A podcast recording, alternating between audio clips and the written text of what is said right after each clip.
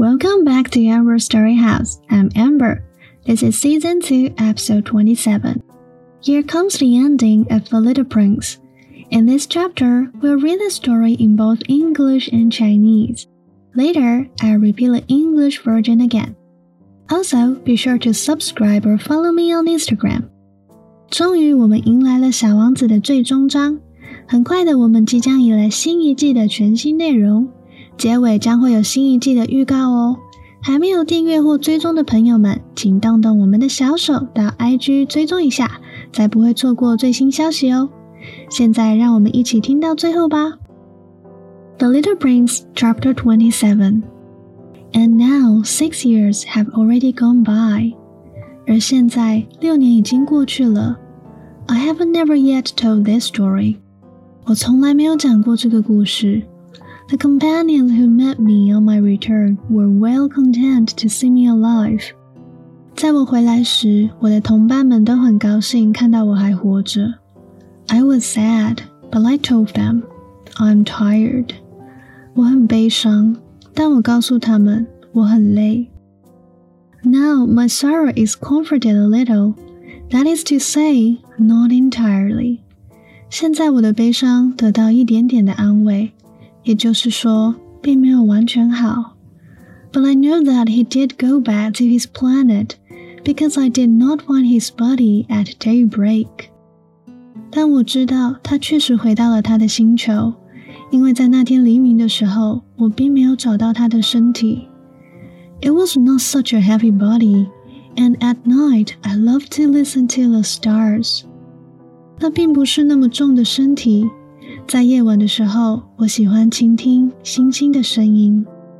It is like five hundred million little bells，那就像五亿个小铃铛。But there is one extraordinary thing when I drew the muzzle for the little prince. I forgot to add a leather strap to it.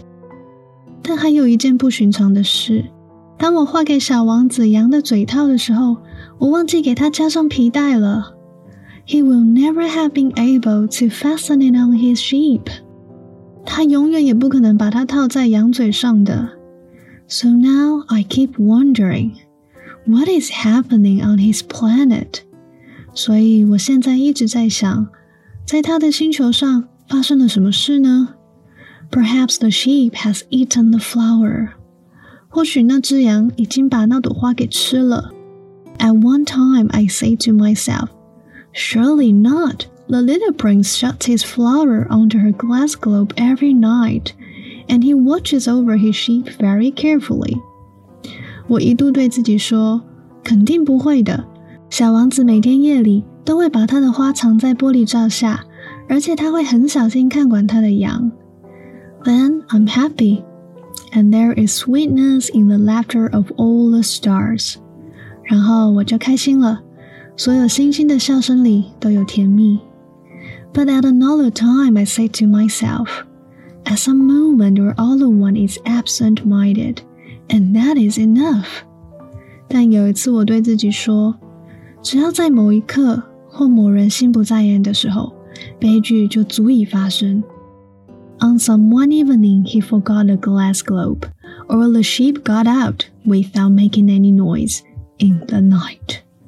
只要有一天晚上，他忘了放玻璃罩，或者是羊不声不响的跑出来了，and then the little bells are changed to tears，那么所有的铃铛都会变成眼泪。Here then is a great mystery，这真是一个大谜团。For you who also love the little prince, and for me, nothing in the universe can be the same if somewhere, we do not know where, a sheep that we never saw has yes or no eaten a rose。对喜欢小王子的你们来说，对我来说，在宇宙中没有什么能和这个一样了。如果在我们不知道的某处，一只我们从没有见过的羊，它是否吃掉了一朵玫瑰呢？Look up at the sky. Ask yourselves, is it yes or no? Has the sheep eaten the flower? 仰望天空，问问你们自己，是还是不是呢？羊吃掉花了吗？And you will see how everything changes。 然后你们会看见所有的东西是怎么变化的。And no grown up will ever understand that this is a matter of so much importance. 而没有任何一个大人能够明白这是一件多么重要的事。That is, to me, the loveliest and saddest landscape in the world. 对我来说，这是世界上最美也是最凄凉的地方。It is the same as that on the preceding page, but I have drawn again to impress it on your memory. 这与前一页画的是同一个地方，但我会再画一次，好让你们看清楚，就是在这里。It is here that the little prince appeared on earth and disappeared. 这是小王子出现在地球上，也是他消失的地方。Look at it carefully, so that you will be sure to recognize it in case you travel someday to the African desert. 请你们仔细看看这个地方，以便有一天你们去非洲旅行的时候，能够准确的辨认出来。And if you should come upon this spot, please do not hurry on. 如果你们有机会经过这里， 请不要匆匆的离去。Wait for a time, exactly under the star. 在那一颗星星底下等一等。Then, if a little man appears who laughs, who has golden hair, and who refuses to answer questions, you will know who he is. 这时，如果有个小男孩笑着向你走来，他有着金黄色的头发，并拒绝回答问题， 你就会知道他是谁了。If this should happen, please comfort me. Send me word that he has come back. 如果你真的遇到了，请安慰我，写封信告诉我，他回来了。The Little Prince, Chapter 27. And now, six years have already gone by. I have never yet told this story. the companions who met me on my return were well content to see me alive. I was sad, but I told them, I'm tired.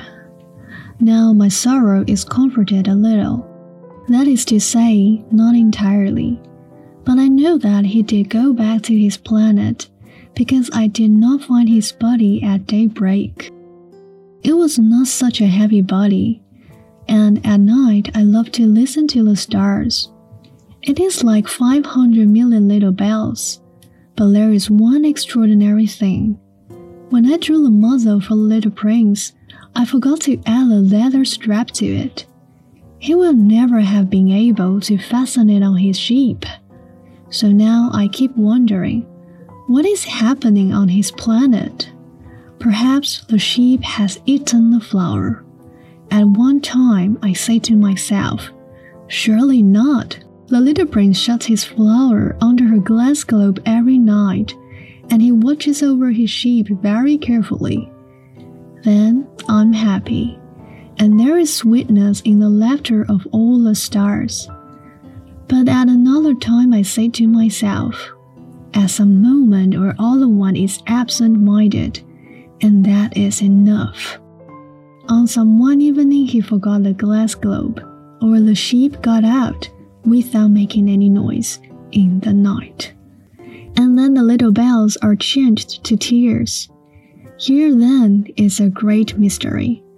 For you who also love the little prince, and for me, nothing in the universe can be the same if somewhere we do not know where. A sheep that we never saw has yes or no eaten a rose. Look up at the sky, ask yourselves, is it yes or no? Has the sheep eaten the flower? And you will see how everything changes. And no grown up will ever understand that this is a matter of so much importance. This is, to me, the loveliest and saddest landscape in the world. It is the same as that on the preceding page, but I have a drawing again to impress it on your memory. It is here that the little prince appeared on earth and disappeared. Look at it carefully so that you will be sure to recognize it in case you travel someday to the African desert. And if you should come upon this spot, please do not hurry on. Wait for a time exactly under the star. Then, if a little man appears who laughs, who has golden hair,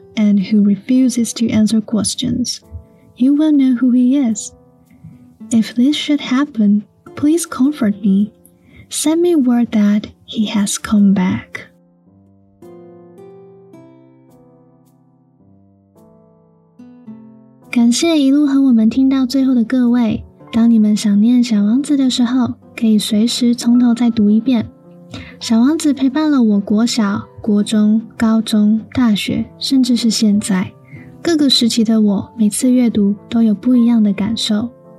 好的作品值得我们一再咀嚼体会。小时候看，觉得就是个有趣的冒险故事；青春期看，给予我救赎，带我用不同的角度看世界。高中、大学渐渐转变为大人的过程，小王子提醒我不要成为里面那些奇怪的大人。而现在的我，只想要像里面的狐狸一样，分享这个故事，在你们耳边轻轻地说：真正重要的是眼睛看不见的，要用心去看，才能看到事物的本质。新一季内容预告：小玉英文故事屋要来讲电影喽！我们会先从迪士尼的经典故事开始，让大家跟着我一起练习情境对话，针对生活对话中英文表达的方式，甚至是连音技巧练习。有没有常常觉得外国人讲的好快，我老是跟不上？但如果看到字幕之后，就发现其实那些单字我都学过了，但怎么就听不出来呢？别担心，Amber 会挑电影当中的片段内容来给大家讲解，一句句带你练习。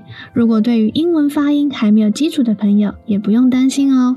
Amber 的线上教室最近在招生，有发音班以及阅读班，详情可以到 Instagram 私讯我，或者是写 email 也可以。另外，新一季也会再多新增一个小测验的单元，让大家在听完之后还可以一起练习，验收看看是不是都学会了。为了迎接第三季，Amber 超兴奋地设计了新的字体，所有的封面也会如以往用手绘的方式呈现，背景音乐等等也会做调整。赶快呼朋引伴，一起来听 Amber 聊电影学英文吧！那我们下一期见喽，See you next time，拜拜。